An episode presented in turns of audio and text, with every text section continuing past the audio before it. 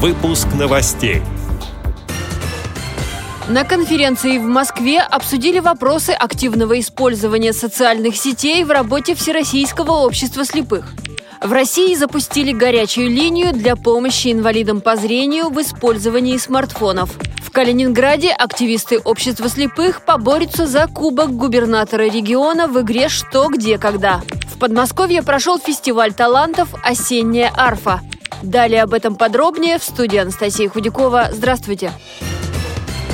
В Институте Реакомп в Москве состоялась научно-практическая конференция, на которой говорили о роли социальных сетей в современном обществе и какую пользу они несут для инвалидов по зрению. На встречу собрались молодые председатели и активисты региональных и местных организаций ВОЗ, представители библиотек и образовательных учреждений для слепых. Присутствовал и президент общества Александр Неумывакин. Обсуждали также вопросы активного использования интернет-ресурсов в работе общества доступность социальных сетей для инвалидов по зрению и способы расширения аудитории, сообщает пресс-служба ВОЗ. В России запустили горячую линию для помощи инвалидам по зрению в использовании смартфонов и планшетов. Инициатором выступил Нижегородский центр реабилитации Камерата. Консультанты горячей линии – люди с инвалидностью по зрению. Они расскажут, как выбрать и настроить смартфон, как он помогает в повседневной жизни, какие приложения удобны в использовании. Позвонить можно по телефону 8 800 550 46 80 с 8 до 20 часов по московскому времени. Звонки по России бесплатные.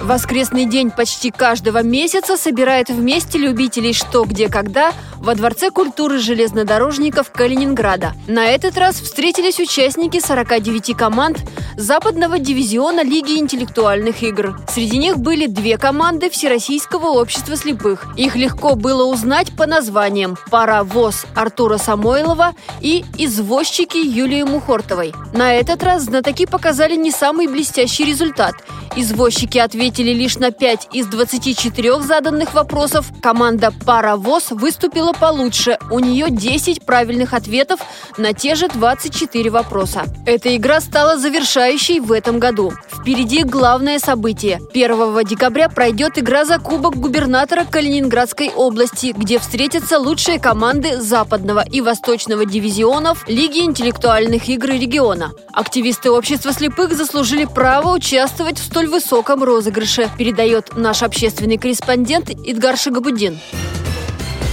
Таланты Подмосковья на одной сцене. В Мытищах их собрал вместе традиционный музыкально-поэтический фестиваль «Осенняя арфа». Публику порадовали коллективы и отдельные исполнители. О ярких выступлениях «Радио ВОЗ» рассказал председатель Московской областной организации ВОЗ Александр Коняев. Среди э, исполнителей хоровых ансамблей у нас э, блестяще выступил хоровой коллектив из Тупина «Россияночка». Второе место э, занял хоровой коллектив из Ногинска.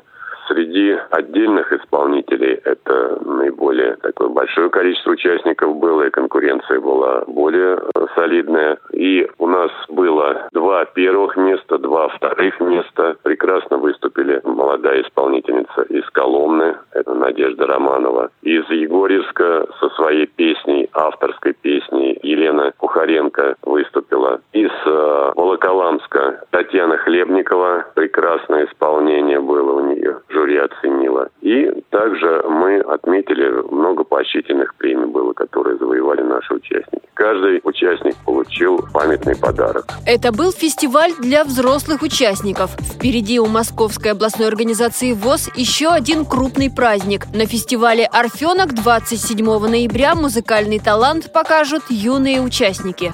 Эти и другие новости вы можете найти на сайте Радио ВОЗ. Мы будем рады рассказать о событиях в вашем регионе. Пишите нам по адресу новости собака ру. Всего доброго и до встречи!